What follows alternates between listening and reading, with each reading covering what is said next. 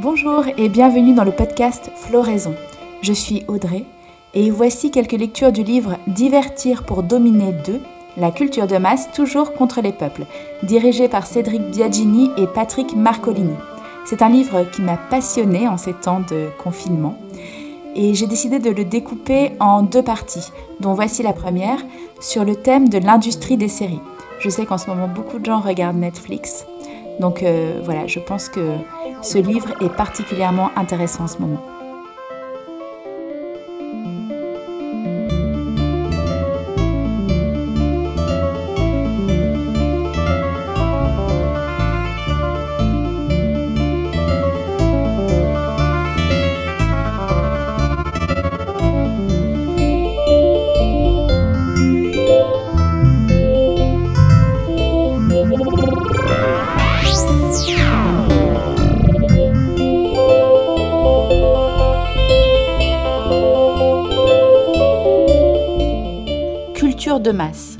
Un ensemble d'œuvres, d'objets et d'attitudes conçus et fabriqués selon les lois de l'industrie et imposés aux hommes comme n'importe quelle autre marchandise.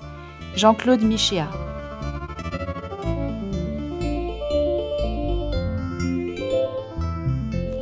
En analysant la massification des sociétés occidentales dans la première moitié du XXe siècle, le philosophe Théodore Adorno avait déjà compris qu'une altération profonde de ce qu'on entendait jusque-là sous les concepts d'art et de culture était en train de survenir. La rationalisation et l'industrialisation des productions culturelles, fait suffisamment analysées pour que nous n'y revenions pas, amenaient aussi de fait une intégration croissante de certaines dimensions artistiques à différents champs de la production et de la consommation. Cette tendance lourde s'est considérablement accéléré ces dernières années par le perfectionnement des techniques de séduction et de promotion, puis avec la révolution numérique, par les méthodes scientifiques de captation de l'attention des individus, devenues l'enjeu central de la nouvelle économie. Les signaux envoyés pour susciter l'intérêt et obtenir du temps de cerveau disponible sont de plus en plus performants.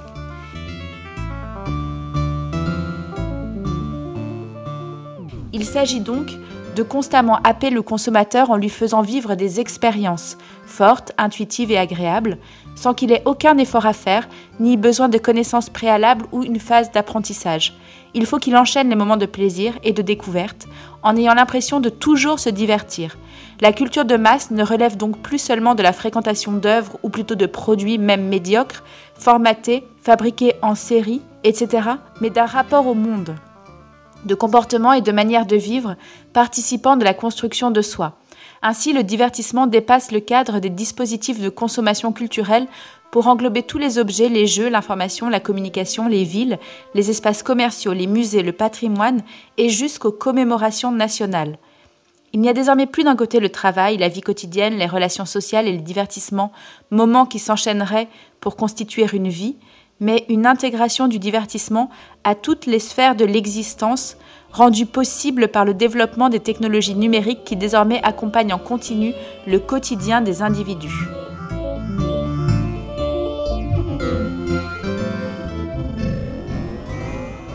Dans toutes les couches sociales s'est répandu le goût pour la mode, les spectacles, la musique, le tourisme, le patrimoine, les cosmétiques, la décoration de la maison. Les dimensions créatives et émotionnelles dominent, alors que plus rien n'échappe au spectacle et au divertissement. La frontière entre producteur et consommateur y est poreuse, puisque chacun peut désormais lui-même se mettre en scène et diffuser sa création sur les réseaux sociaux, devenant ainsi un objet de divertissement pour les autres. Il se transforme par ce biais en marchandise commercialisable qui doit se rendre désirable pour exister sur un marché. C'est une forme d'auto-réification qui constitue l'aboutissement de processus nés avec le capitalisme industriel. Alors que la fusion entre marché, divertissement, émotion et créativité a opéré, il est plus que jamais nécessaire de développer une pensée critique.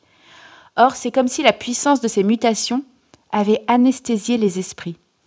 Toute une tradition intellectuelle de critique de la culture de masse s'était pourtant constituée dès le début du XXe siècle.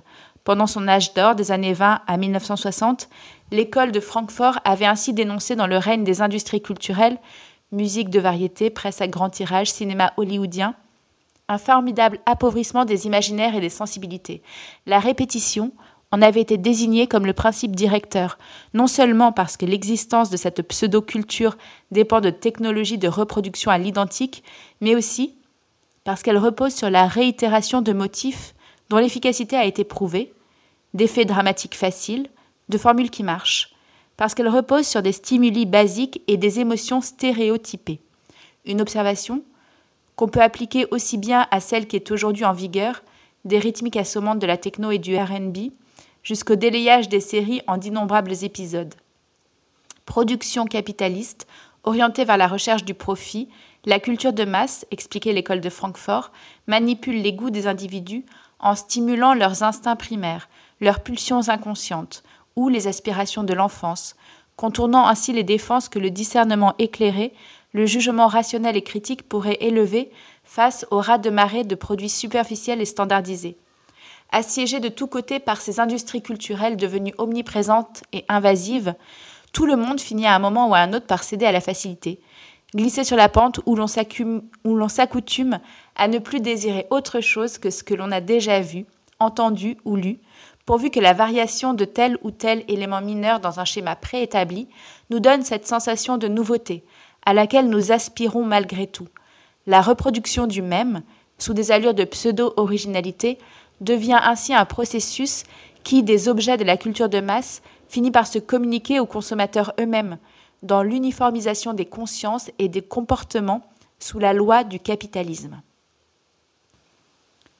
Par l'intermédiaire des technologies dites de communication, le capitalisme propose aux gens de s'identifier affectivement à des stars ou des produits symbolisant des styles de vie désirables, pour compenser leur manque de prise réelle sur leur vie quotidienne, des années 70 à aujourd'hui, à mesure que déclinait la vague de contestation ouvrière et que s'imposait progressivement le consensus néolibéral, un nouveau paradigme intellectuel s'est toutefois mis en place, qui a conduit à la mise hors jeu de ces approches critiques qui ne demandent pourtant qu'à être affinées et prolongées pour contrer ce qui est en train de se passer aujourd'hui.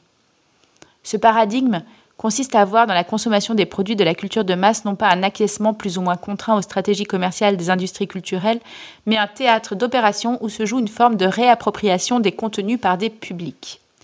Ce nouveau paradigme intellectuel ne se préoccupe donc plus tellement de critiquer les contraintes que la culture de masse fait peser sur les individus, mais propose au contraire d'y déceler des possibilités d'émancipation, de créativité et de construction de soi singulière. Nous pensons que la somme d'inégalités socio-économiques et d'aliénation de toutes sortes que produit la société actuelle a tendance à affaiblir et non à stimuler les capacités de résistance aux conditionnements exercés par les industries du divertissement. D'autre part, le discours sur l'autonomie des publics porté par les penseurs postmodernes et les cultural studies est devenu celui de ces industries elles-mêmes, qui n'aiment rien tant que faire appel à la supposée créativité des consommateurs, à partir de ce qui leur est donné à consommer aux capacités de leurs clients dans un esprit participatif et interactif. Les analyses de l'école de Francfort, d'Henri Lefebvre et des situationnistes soulignaient bien la passivité du consommateur, mais comme résultante politique de ce qui était pour le reste une activité à part entière, demandant un investissement complet de sa personnalité, de ses affects, de ses gestes et de son apparence physique pour s'adapter au rôle mis en circulation par les masses médias et les industries culturelles. Pour l'essentiel, ce travail d'identification n'a pas disparu. Il s'est au contraire étendu de manière surprenante à des sphères de la vie humaine qui étaient jusque-là restées indemnes de la colonisation par la marchandise. Loin de présenter les consommateurs de la culture de masse comme des individus complètement apathiques, Adorno insistait sur le fait qu'ils sont tous partagés entre une adhésion fascinée, quasiment hypnotique à ces productions, et la mise en doute ironique à peine déguisée de leurs bienfaits. Mais pourquoi cette scission se maintient-elle au plus profond de chacun d'entre eux? Sans se l'avouer, ils pressentent que leur vie leur devient tout à fait intolérable, sitôt qu'ils cessent de s'accrocher à des satisfactions qui à proprement parler n'en sont pas, écrivait le philosophe allemand. C'est à ces pseudo-satisfactions qu'il s'agit de renoncer, et seule une critique exigeante et globale des industries culturelles peut nous libérer de leur emprise. C'est aussi le sentiment de cette existence intolérable qu'il s'agit de rendre plus vif encore pour en faire une force politique véritablement révolutionnaire. Voilà, c'était l'introduction du livre Divertir pour dominer deux, la culture de masse toujours contre les peuples. Voilà, je suis très heureuse de vous lire des extraits de ce livre parce que, en tant moi-même qu'un produit de l'industrie du divertissement, j'ai souvent réfuté ce terme pour mes spectacles de divertissement parce que Je n'avais pas envie de divertir les gens, mais plutôt de réfléchir aux problèmes. Voilà, je ne sais pas si j'y ai réussi, mais en tout cas, c'est des questions que je me suis beaucoup posées et ce livre me permet d'éclairer cet instinct que j'avais de ne pas vouloir de ce terme divertissement pour mes spectacles. Et voilà, et j'espère que ce podcast n'est pas un divertissement de plus.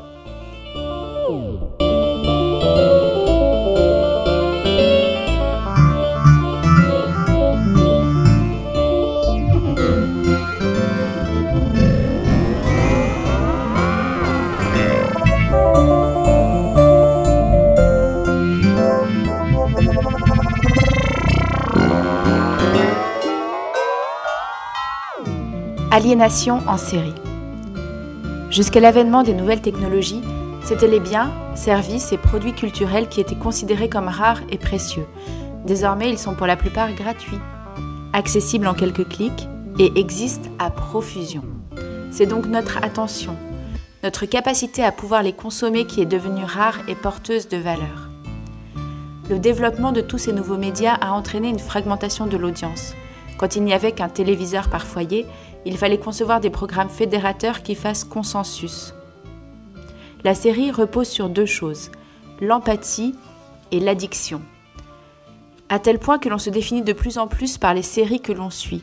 Elles servent de référence sociale, faciles à identifier car tout le monde les connaît, les commente abondamment, partagent de la complicité avec les autres femmes.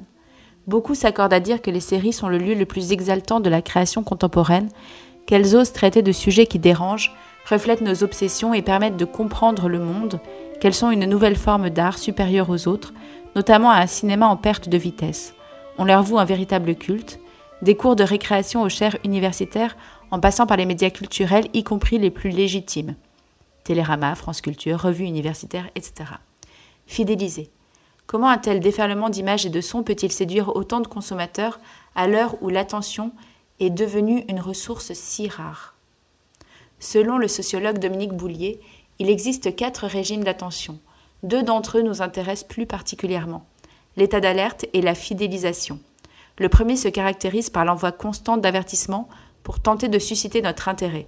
Ceux-ci peuvent prendre des formes très diverses course-poursuite haletante dans un film, écran de publicité dans une gare, notifications sur Internet, etc. Ils nous mettent dans un état d'alerte, de tension, favorisent l'excitation et empêchent les fils de la pensée de se tisser. A l'inverse, le régime de fidélisation vise à établir un rapport de confiance sur le long terme. Il rassure et permet de ne pas avoir à être sans cesse confronté à la surprise, à du nouveau, à ce qui déstabilise et peut désorienter. Le mode de l'alerte, dominant dans de nombreux domaines, est en passe de transformer nos manières d'être.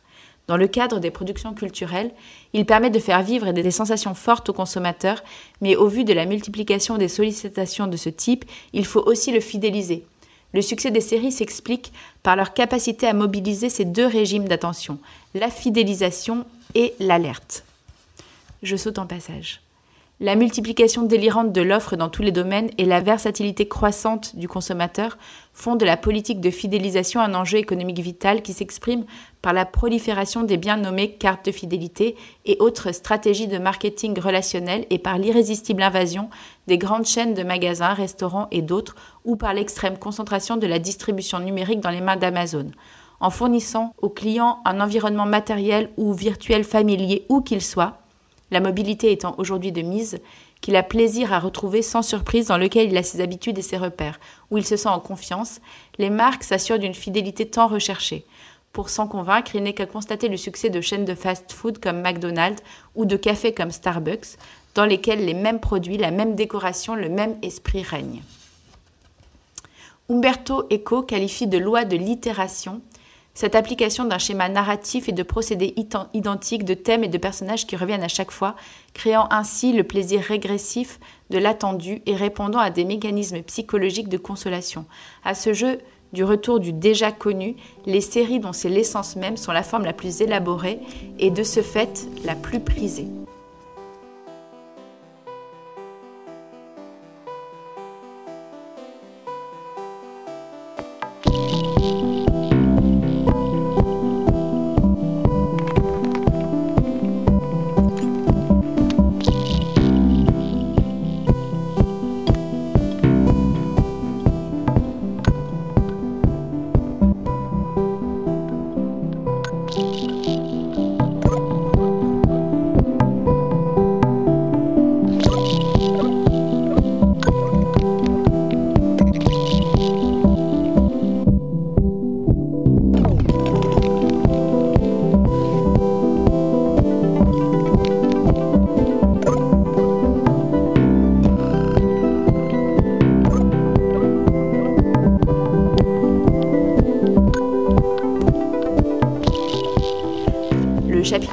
S'appelle Alerter et explique comment fonctionnent les séries. Je ne vais pas tout vous lire parce que le livre est passionnant et je pense que comme le président de la République a dit qu'il fallait qu'on lise, je vous le conseille, mais je vous en lis des petits extraits qui me paraissent particulièrement étonnants et justes. Une production industrielle. C'est bien à celui-ci que l'on peut associer à la fabrication des séries, tant elles relèvent de modalités d'organisation et de conception d'ordre industriel. D'ailleurs, ne parle-t-on pas de production en série pour désigner un mode de production standardisé d'une grande efficacité fort éloigné de l'esprit de l'artisanat qui l'a marginalisé? Si par leur nature le cinéma et la télévision impliquent de mobiliser des équipes relativement nombreuses, hiérarchisées et aux tâches spécialisées, dans le cas des séries, c'est dès la phase de création et de développement du projet que des spécialistes vont utiliser toutes leurs compétences pour commercialiser un produit totalement calibré pour un groupe de consommateurs. Ça rappelle la division du travail, le Fordisme et toute la production industrielle. Je saute un passage. Ce mode de production des séries objets culturels des plus légitimes aujourd'hui unanimement salué et massivement consommé, montre la puissance des processus d'industrialisation et de rationalisation à l'œuvre, ainsi que leur capacité à construire un imaginaire et à nous transformer.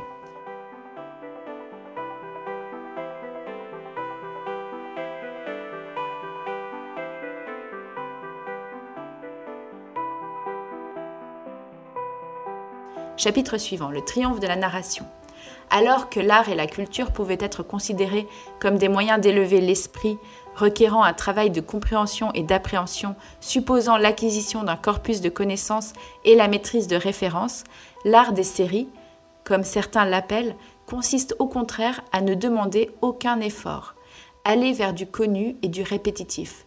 Peu de place pour des recherches formelles ou des procédés artistiques, le récit prime. Le plaisir du téléspectateur et donc son adhésion en dépendent.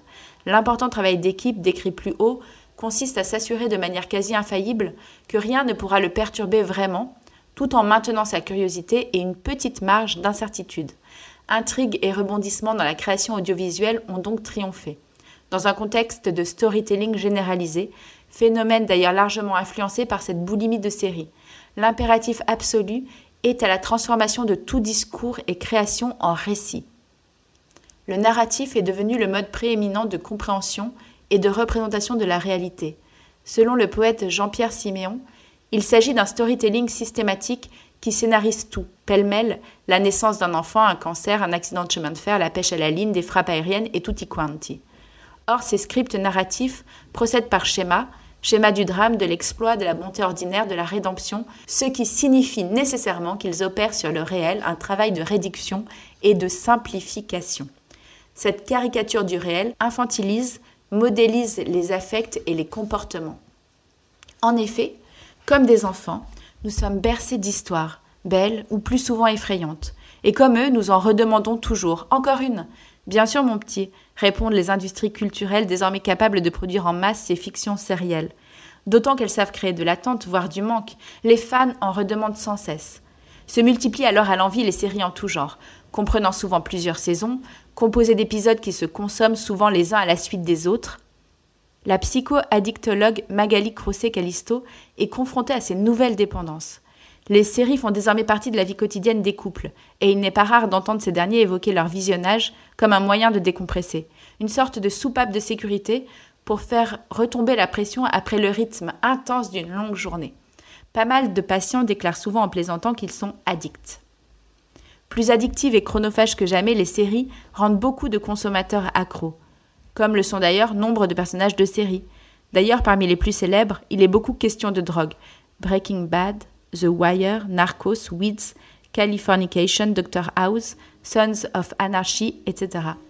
Difficile de ne pas faire d'analogie entre ce thème qui obsède leur créateur, fascine les spectateurs et ces produits hautement addictifs que sont les séries, combinant avec soin principes actifs et excipients, engendrant une dépendance et susceptible d'être consommés quotidiennement à haute dose.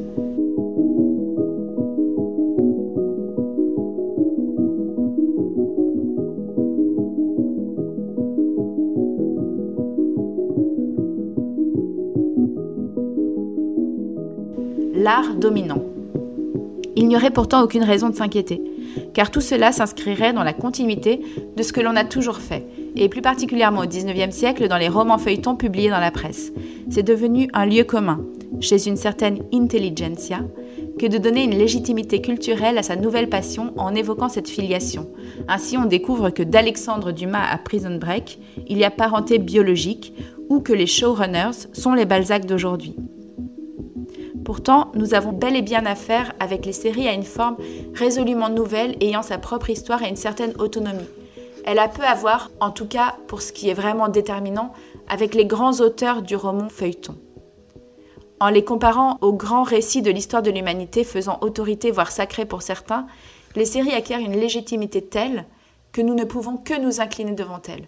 Elle s'inscrirait dans une tradition à qui l'on doit le Mahabharata, les légendes patriarcales bibliques, les poèmes homériques, les mille et une nuits, les branches du roman de renard ou de la table ronde, le corpus gargantuesque, le roman feuilleton et les romans mondes du XIXe siècle, les œuvres de Tolkien et Asimov. Plus aucune hiérarchie ne peut être établie entre les œuvres si Breaking Bad a la même valeur que les frères Karamazov. Les séries deviennent un art, au même titre que la littérature ou la peinture. Dans ce bain idéologique, la gauche branchée et intellectuelle peut enfin mettre à bas la vieille culture bourgeoise, tant honnie, tout en s'affranchissant définitivement de la défiance envers la culture de masse et d'un certain idéal de la hiérarchie culturelle défendu jusque dans les années 60. Et dans une moindre mesure par la suite, par des personnes de sa famille politique. Dans sa quête de modernité et de posture provocatrice, elle a trouvé dans les séries le produit culturel parfait, jeune, technologique, populaire, sans frontières et transgressif. Et elle ne se gêne pas pour le faire savoir. Ayant toujours quelques décennies de retard, le monde universitaire voit dans les séries un genre si méprisé par les élites qu'il faudrait lui donner une reconnaissance intellectuelle. Il peut ainsi se draper dans son indignation de voir la haute culture, toujours aussi dominante et discriminante selon lui, se désintéresser de ce qui passionne les masses. En bon idiot utile des industries culturelles, des universitaires apportent leur caution intellectuelle. Les séries sont donc devenues un nouvel objet de recherche universitaire. La pénétration de la fiction sérielle dans le monde universitaire est si avancée que Harvard a même lancé un cours d'histoire médiévale fondé sur Game of Thrones. Le responsable de ce projet espère qu'il permettra d'attirer des étudiants qui ont déserté les cours de sciences humaines. Pour justifier cette étonnante initiative, elle se demande si ce n'est pas un aspect du métier de professeur que d'utiliser l'intérêt des étudiants pour creuser et aller plus loin. Nous dirions plutôt une démission, mais c'est un autre débat. Ne blâmons pas cette enseignante car nombre de ses collègues utilise depuis longtemps la pop culture pour expliquer le monde et estime que les séries en particulier soulèvent de nombreuses questions philosophiques. Il est difficile de distinguer ce qui relève du goût personnel pour un produit culturel que, jusqu'il y a peu, on aurait gardé pour soi, sans essayer de le mêler à son activité intellectuelle ou politique au prix de distorsions savantes, de la croyance authentique dans les vertus de ces programmes. La troisième hypothèse étant que, comme le disait l'enseignante d'Harvard, c'est le seul moyen de séduire un public qui n'a plus que cet univers-là comme référence. Plaisir de travailler sur sa passion, réelle adhésion ou pure démagogie. Il y a sans doute un peu d'étroit dans l'usage que fait de Game of Thrones Pablo Iglesias, le leader de Podemos, parti politique de gauche en Espagne. Dans un livre écrit avec ses aficionados, il tire les enseignements politiques et théoriques de la série télévisée Game of Thrones. La politique est un champ de bataille où sans péril nul ne saurait vaincre. L'eau ça mouille et le feu ça brûle, serait-on tenté d'ajouter. Preuve que le relativisme culturel autorise les plus grands délires. On peut lire sur le quatrième de couverture. Il en résulte un passionnant ouvrage de politologie collective appliquée où les situations et personnages de la série et les grandes théories de Machiavel, Hobbes, Antonio Gramsci, Lénine, Carl Schmitt et Ernesto Laclos s'éclairent réciproquement. Pour sa traductrice en français, le recours à cette série d'héroïque fantasy est un exemple concret de ce qui fait de Podemos un parti qui révolutionne totalement la politique, un élément palpable de sa stratégie de conquête du pouvoir. Prétendre changer la société en s'appuyant sur la série américaine la plus chère et la plus regardée à l'esthétique de jeux vidéo dans laquelle se succèdent scènes de sexe et de violence extrême, diffusant un imaginaire puéril et une vision du monde des plus simplistes, a de quoi déconcerter.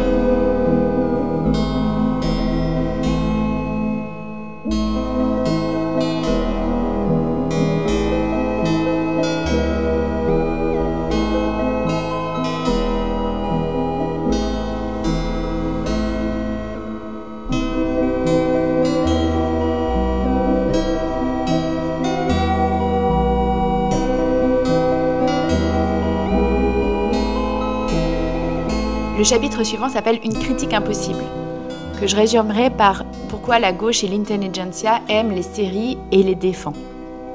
Cette obsession de la transgression et du dépassement de la culture bourgeoise implique une fascination pour les sujets les plus sordides, drogue, violence, etc., propre à effrayer les honnêtes gens tels que se les représente cette intelligentsia, et pour les personnages qui, dans l'économie psychique de l'ancien monde, pouvaient rebuter, les délinquants de tout type, les serial killers occupant d'ailleurs dans les séries un rôle de premier plan. Le philosophe Jean-Claude Michéa a décrit ce phénomène avec acuité. La croyance au caractère conservateur de l'ordre économique et libéral depuis 30 ans n'a cessé de conduire mécaniquement la plupart des militants de gauche à tenir a priori l'adoption de n'importe quelle posture modernisatrice ou provocatrice, que ce soit sur un plan technologique, moral ou autre, pour un geste qui serait toujours et par définition révolutionnaire et anticapitaliste. Terrible confusion qui, il est vrai, a toujours eu l'incomparable avantage psychologique d'autoriser ceux qui s'y soumettaient à vivre leur propre obéissance à l'ordre industriel et marchand comme une modalité exemplaire de la rebelle attitude. On a ainsi vu la presse de gauche être dans les premières à faire des gorges chaudes des séries, qu'elle a tôt fait de qualifier de nouvel art, donnant ainsi son nécessaire imprimatur à des pratiques consommatoires déjà bien développées, mais jusqu'alors éloignées de tout discours intellectualisant voire parfois considérées comme des passions honteuses. On pouvait, du côté des communistes notamment, considérer ces productions comme des vecteurs de propagande de l'impérialisme américain. Les séries font désormais tellement consensus qu'il est difficile d'en trouver une critique un tant soit peu radicale.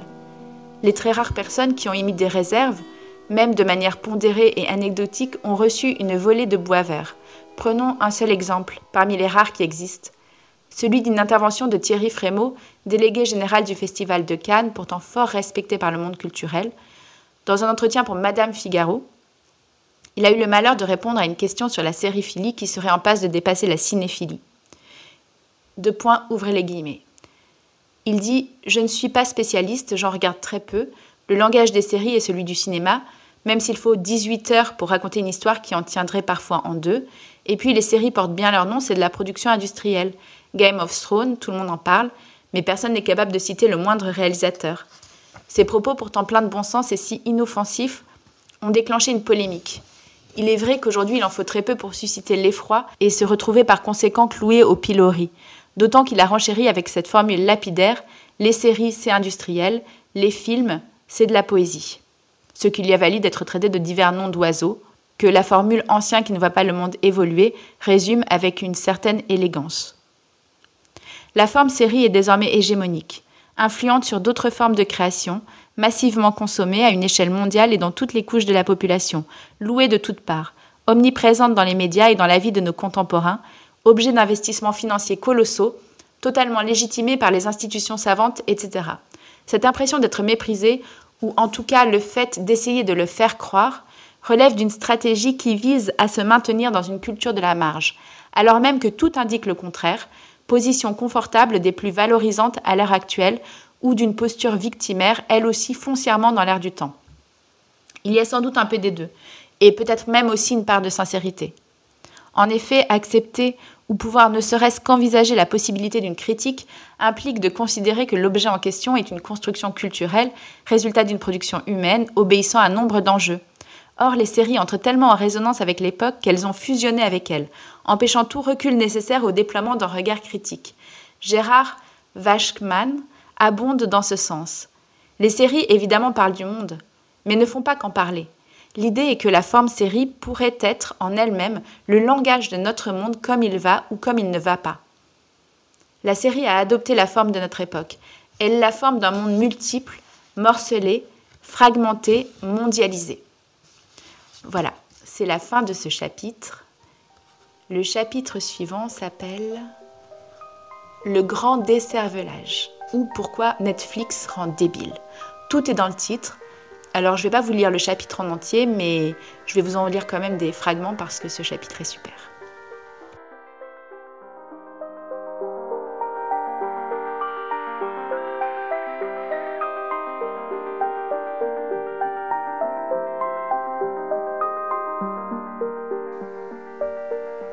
À la base, le métier de TF1, c'est d'aider Coca-Cola, par exemple, à vendre son produit.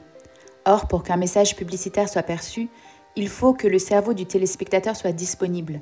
Nos émissions ont pour vocation de le rendre disponible, c'est-à-dire de le divertir, de le détendre pour le préparer entre deux messages. Ce que nous vendons à Coca-Cola, c'est du temps de cerveau humain disponible.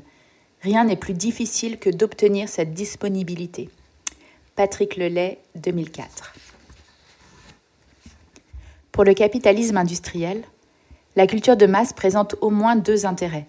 D'une part, elle permet d'écouler des marchandises matérielles et immatérielles générant du profit immédiat, et d'autre part, elle est un véhicule puissant de l'idéologie de l'ordre établi. On peut donc mettre en cause médias audio et ou visuels, radio, cinéma, télévision, internet. La radio en est toujours le modèle. Coût de mise en œuvre ridicule, mais efficacité propagandiste maximale. Qu'elle rapporte de l'argent ou pas, n'en rapportent pas, les radios libres de 1981 sont quasiment toutes devenues des mastodontes commerciaux. La radio délivrera toujours un discours de manière orientée, sans réciprocité, dont la réception est domestique, et avec une inégalable capacité de pénétration dans les cerveaux, par le son et surtout la voix, et parce qu'elle a un flux permanent sans pause, qui peut ne jamais s'arrêter, noyant l'auditeur dans un processus de renouvellement permanent. Le cinéma, devenu déterminant lorsqu'il a mobilisé l'ouïe en plus de la vue, a de son côté longtemps rempli les deux intérêts, marchandises et propagande.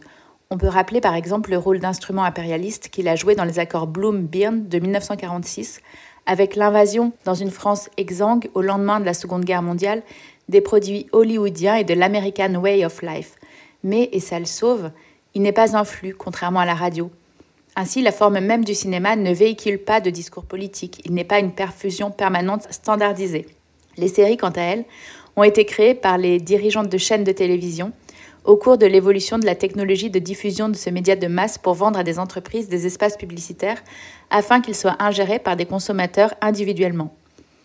De la salle de cinéma, on est passé au cours des années 60 au téléviseur, désormais présent dans beaucoup de foyers, puis petit à petit, la VHS, le DVD ont amené le cinéma dans la maison. Plus besoin de se déplacer, plus de moments collectifs à partager avec des inconnus. Plus besoin de sortir de chez soi, de croiser des gens, plus d'efforts à faire. La série télévisée est l'expérience suprême de cette domestication. Elle assigne le téléspectateur chez lui pour une durée, saison après saison, a priori non définie. Parallèlement, depuis le début des années 90, Internet se faufile partout et sa position devenue centrale, il convertit en flux tous les médias lui préexistants, qu'ils soient audiovisuels ou non, et les oblige à passer par ces canaux on a de nos jours accès à la télévision sur Internet, en téléchargeant ou en regardant en streaming. Ainsi, le poste de télévision a de nos jours disparu de certains foyers, mais pas les écrans. Au contraire, avec l'ordinateur, la tablette et le smartphone, ils sont omniprésents. Je saute un passage dans lequel l'auteur parle du formatage hollywoodien. Même consommé sur un ordinateur portable sous une couette, même sans les plages de publicité, la série reste un produit commercial standard de type hollywoodien. Elle développe un imaginaire stéréotypé produit par le capitalisme industriel. Et cet imaginaire va s'insérer dans l'esprit du téléspectateur. Personne n'y est imperméable. Les publicitaires le savent bien. Et un usage détourné d'un produit industriel ne remet pas en cause sa production. Quand bien même on le regarderait sous l'eau ou la tête à l'envers, une série reste une série. Ce qui est conçu pour rendre nos cerveaux disponibles, c'est-à-dire perméables au capitalisme, ne sera pas altéré par une manière de l'ingérer, aussi alternative soit-elle. Une série, ça encore et toujours Hollywood. La multiplication des canaux de diffusion entraîne l'explosion du nombre de séries. Croissance économique oblige, plus il y a de débouchés possibles, en l'occurrence de téléspectateurs, dont le nombre augmente exponentiellement, non parce que les produits télévisuels sont meilleurs et parce qu'ils répondent à un besoin fondamental, mais parce que les écrans sont partout, fixes, mobiles, autour de nous, avec nous, sur nous, et peut-être bientôt en nous. Plus il y a de produits à vendre, malgré cette hausse tendancielle du taux de production, ce dont la série télévisée traite n'a aucune espèce d'importance pour le producteur. Et même si ce dernier est indépendant, alternatif, moins mercantile, Rappelons que ce qui fait qu'une série est une série est son respect des principaux canons du genre tels que définis au départ par les gros producteurs industriels des chaînes de télévision. Et quel qu'en soit le thème, que le fond politique soit pertinent ou pas, elle rentrera dans des cases, confirmant ce qu'écrit Bernard Noël. Le sujet de ce spectacle est un leurre. Il importe beaucoup moins que la circulation du flux d'images qu'il produit et qui, par son seul mouvement, occupe notre esprit pour le garder disponible au message impressionnant qui de temps à autre lui sera communiqué. Tant qu'il est occupé par ce flot visuel dont l'invasion est continue, notre esprit ne le pense pas pour la bonne raison qu'il n'a pas besoin de se représenter ce qui, tout en l'occupant, ne cesse d'être devant ses yeux.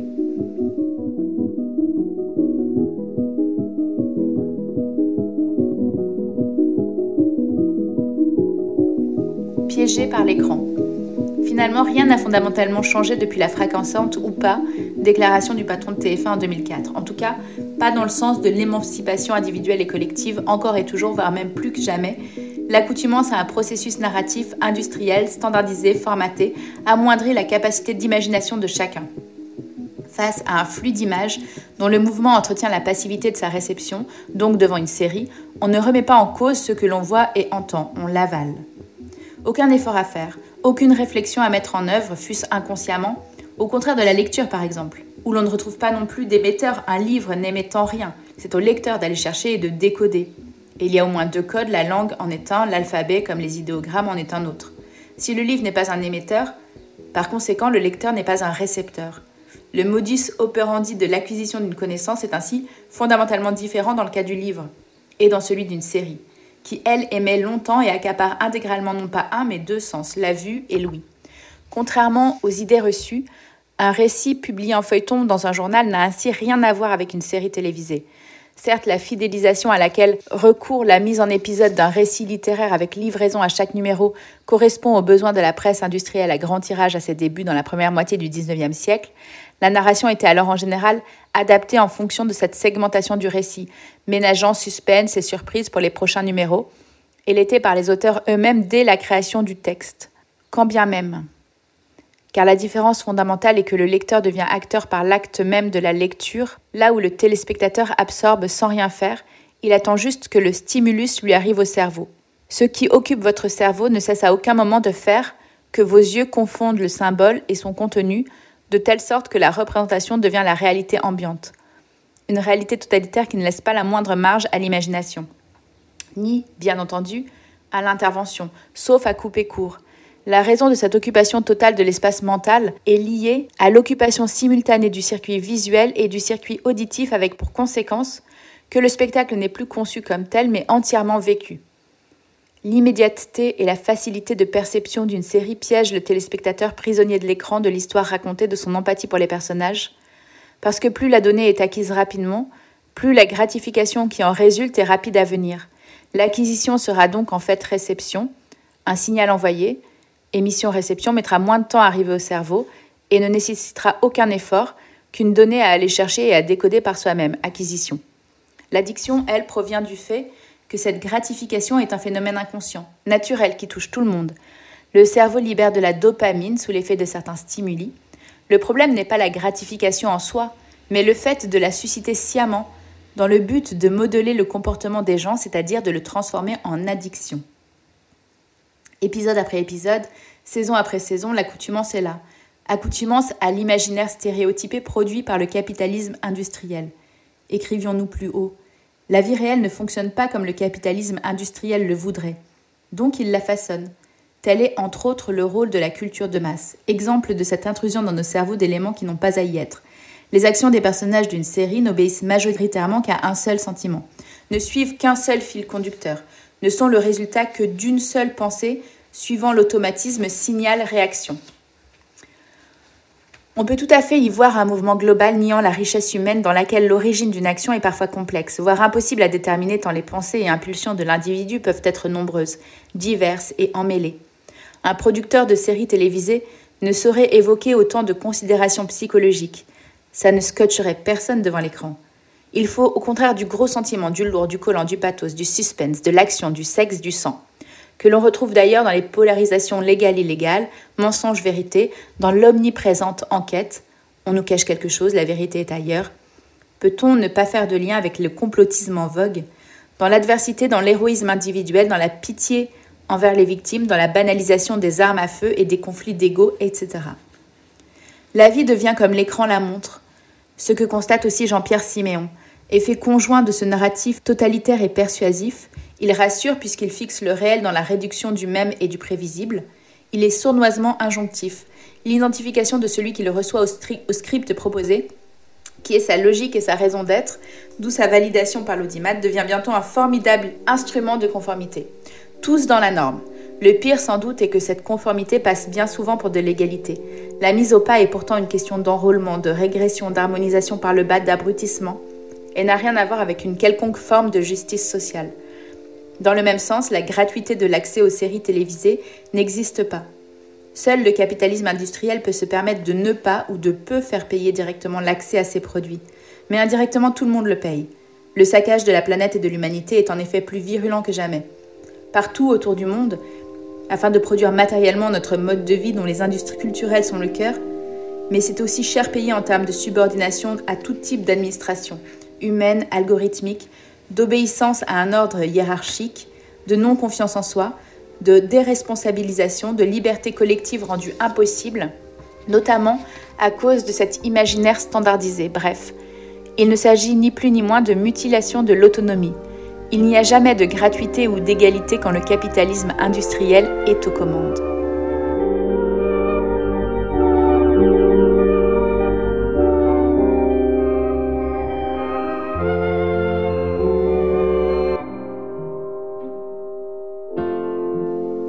Ce passage euh, me fait penser à une petite anecdote. Mon spectacle Comment épouser un milliardaire a été adapté en Corée. Et j'ai été étonnée quand j'ai rencontré les metteurs en scène coréens qui sont venus voir le spectacle à Chartres. Et j'étais étonnée qu'un texte comme Comment épouser un milliardaire puisse être transposable dans un pays aussi éloigné et aussi différent culturellement que la Corée.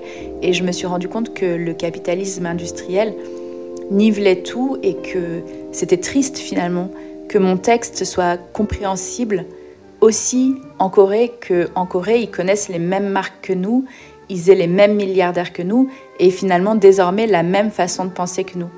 Voilà. Ce qui devait être quelque chose de d'enrichissant euh, m'est apparu tout à coup comme essentiellement déprimant. C'est-à-dire que je me rendais compte que mon imaginaire était le même que celui des Coréens.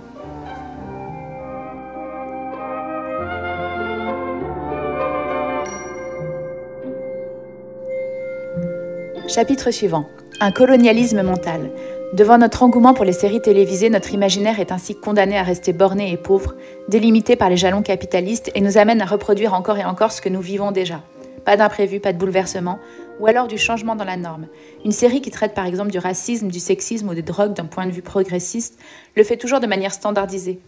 C'est que le spectacle préfigure la réalité. Les sujets sociétaux peuvent aller vers le mieux tant que le capitalisme reste la norme sociale, à la condition sine qua non qu'il soit l'unique base, que jamais rien ne viendra remettre en question. Tout peut être évoqué dans ces formats. Tout peut évoluer, mais pas lui. Et même on peut se demander si de telles évolutions sociétales, certaines peut-être souhaitables, n'en viennent pas à assurer son maintien. Comment sortir de cette spirale si nous ne développons pas par nous-mêmes un autre imaginaire? Elle est bien cette phrase, je reprends. Comment sortir de cette spirale si nous ne développons pas par nous-mêmes un autre imaginaire? Si notre horizon mental se limite à choisir tel ou tel sujet dans un cadre unilatéralement défini par d'autres D'ores et déjà, nous pouvons reconnaître et admettre, afin de le combattre, un certain conditionnement auquel participent les séries. Elles décervellent, elles sont néfastes, comme toute industrie culturelle. Jean-Pierre Siméon l'a bien perçu. On dit à juste titre barbares les talibans qui détruisent des statues millénaires, mais quant à la destruction des langues patrimoniales, au clonage de l'imaginaire et au meurtre de l'art par le divertissement, à la sidération des consciences par le spectaculaire protéiforme, à la destitution du sensible au profit du sensationnel, à l'asservissement du vivant dans tous ses états, à l'absolutisme économique et financier, et quant à l'abolition de tout espoir que ces oppressions génèrent, qui sont les barbares Se satisfaire des séries télévisées en les considérant comme un élément culturel anodin revient donc à se leurrer. Elles sont un produit de masse, accoutumant le téléspectateur à l'univers bien défini du capitalisme industriel. La franchise de Patrick Lelay n'était sans doute pas indispensable. La critique anticapitaliste existait déjà. Mais elle en a dessillé plus d'un au milieu des années 2000. En dépit de ça, une quinzaine d'années après, les produits qui sont les séries sont encensés et adoubés partout. Partout, véritable colonialisme mental. Elles rendent le téléspectateur passif et incapable de produire une autre vision du monde, mais parfaitement apte à reconnaître et accepter les valeurs du mode de vie industriel et à y adhérer. Internet a décuplé la soumission volontaire, en amenant à interagir uniquement pour choisir les conditions de la diffusion. Et évidemment, la question de la production se trouve noyée dans la masse, complètement occultée. Le problème posé par les séries en amont reste donc entier, que le choix en aval soit large ou pas. Moins nous agissons et décidons de nos actes par nous-mêmes, plus le capitalisme et l'industrialisme les régissent et les organisent à leur gré. Nous leur laissons le champ libre. Si notre société prétendument libérale ne se prive pas de promulguer à l'envie lois et décrets qui répriment notre comportement jusque dans nos actions les plus intimes, la sexualité, l'alimentation par exemple, a les directives européennes sur le fromage au lait cru. Elle a trouvé dans le narratif généralisé auquel la technologie donne désormais les moyens d'une diffusion à laquelle nul ne peut échapper, un moyen non moins efficace et plus séduisant d'anesthésier les consciences, constate Jean-Pierre Siméon. Les séries télévisées divertissent, c'est-à-dire détournent l'attention, en procédant à une habile manœuvre de décervelage, saturation sensorielle, passivité mentale et politique, installation dans nos cerveaux et nos vies de systèmes matriciels aliénants. Tel est le bilan des séries télévisées.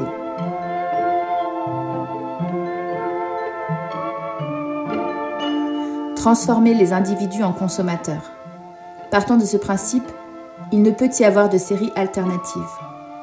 Il nous faut rompre avec cette idée que ce qu'on nous donne est neutre et sans effet sur nos consciences, voire positif. Non. On nous le donne. C'est déjà trop. On n'a rien demandé. Ce qu'on veut, on le construira nous-mêmes. J'aime beaucoup cette fin, alors je la refais. Il nous faut rompre avec cette idée que ce qu'on nous donne est neutre et sans effet sur nos consciences, voire positif. Non. On nous le donne. C'est déjà trop. On n'a rien demandé. Ce qu'on veut, on le construira nous-mêmes.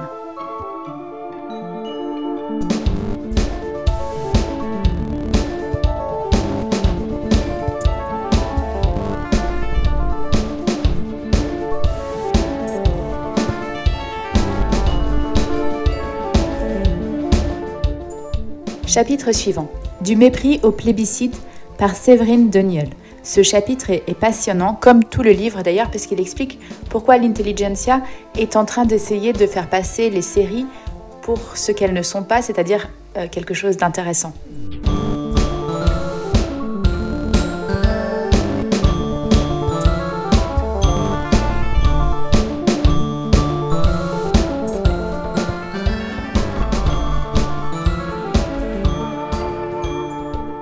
Elles sont un divertissement, c'est sûr, mais il ne faut pas qu'on dise que c'est quelque chose qui est utile pour les humains. Ça, c'est moi qui, résume comme ça, hein, donc peut-être je me trompe un peu, mais voilà, je vais vous lire quelques extraits de ce chapitre parce que je le trouve passionnant.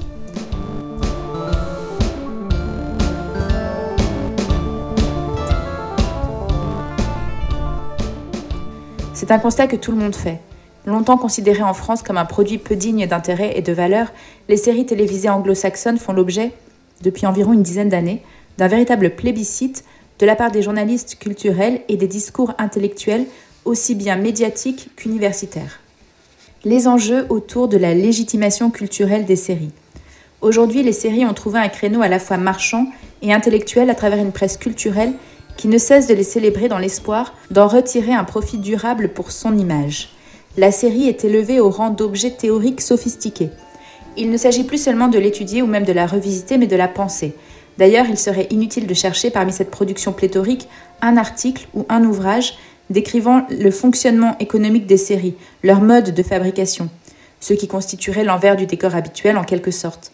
Cela n'intéresse absolument pas la critique, qui préfère céder au démon de la théorie plutôt qu'étreindre la réalité rugueuse. Cet emballement du discours intellectuel pour la culture populaire n'épargne pas les universitaires, ce qui nous en dit long au passage sur l'état de la recherche en sciences humaines. Mais pourquoi les séries fascinent-elles tant les milieux intellectuels? D'abord parce que ce genre artistique longtemps méprisé ne porte pas encore le sceau de la culture dite légitime, qu'il n'est pas entièrement codifié, autrement dit, en bonne langue de bois universitaire, il offre une grande liberté théorique et méthodologique. Et surtout parce qu'il y a un besoin constant de renouvellement des thèmes dans le cadre du marketing universitaire, et qu'un objet culturel encore non identifié comme les séries offre la possibilité de constituer une équipe de recherche, donc de créer des postes, de publier des ouvrages, et tout cela se fait sous la houlette d'un petit groupe de personnes qui s'est emparé du sujet afin de mieux le contrôler. Preuve en est la création récente d'un cours sur l'histoire des séries télévisées dans le cadre de la licence de communication et sciences de l'information de l'université Nancy 2, comme le rapporte Le Monde dans l'article déjà cité.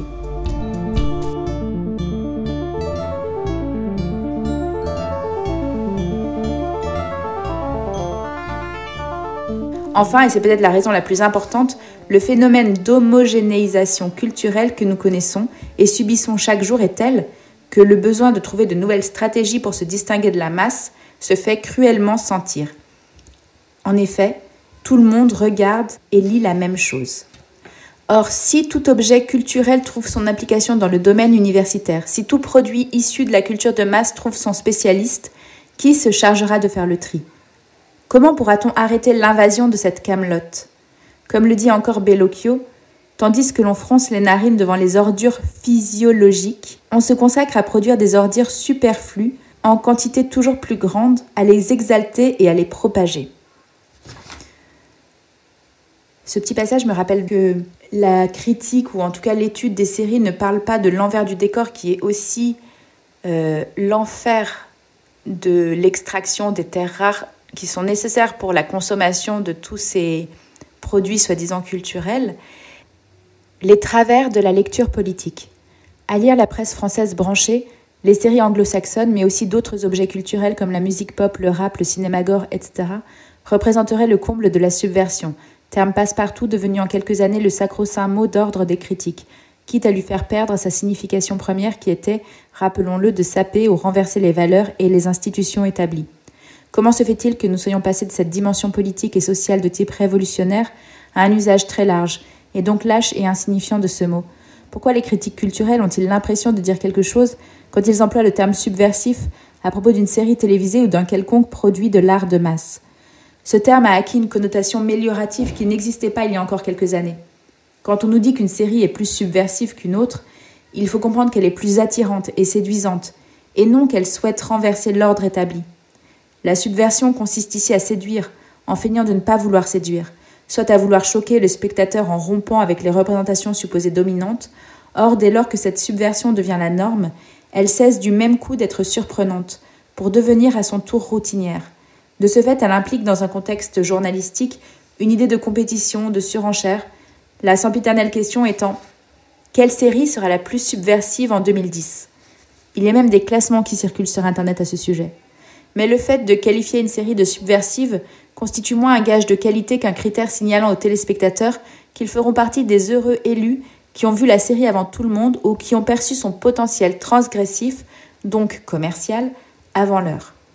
Avec Breaking Bad, les producteurs ont voulu donner l'impression de franchir les limites de la décence en s'adressant à un public plus masculin, plus dur, plus branché encore. Si des séries télévisées comme celle-ci peuvent être qualifiées de subversives, alors tout peut être subversif et cette notion n'a plus de sens. Le renoncement à un certain nombre d'idéaux politiques, ainsi que la résignation de la plupart des intellectuels et des critiques culturelles contribuent à cet état de fait. À défaut de s'opposer à l'ordre existant, on se réfugie dans une attitude ironique, cynique au second degré, et on cherche désespérément des indices qui, dans le lit douillet et confortable de la consommation heureuse, nous permettraient de croire à une possible relève. Ce faisant, on se forge une conscience politique à bon compte. S'il est indéniable que les discriminations continuent d'exister dans la réalité, le moins que l'on puisse dire, c'est que dans les médias, elles sont toujours traitées sur le mode politiquement correct. Et c'est précisément de l'édulcoration, puisque c'est une manière habile de mettre sur le devant de la scène les problèmes dits culturels, au détriment de véritables sujets qui fâchent, certes plus traditionnels, qui sont liés au travail, à l'industrie, disons plus globalement au système économique des sociétés occidentalisées.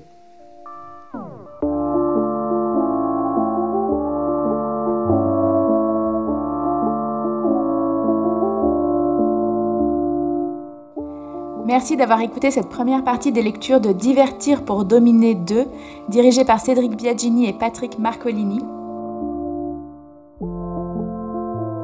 Retrouvez bientôt la deuxième partie sur le blog Floraison. On parlera de jeux vidéo, de porno, de consumérisme et d'art. D'ici là, prenez soin de vous. Partagez ce podcast s'il vous a plu. Vive la liberté, vive l'anarchie.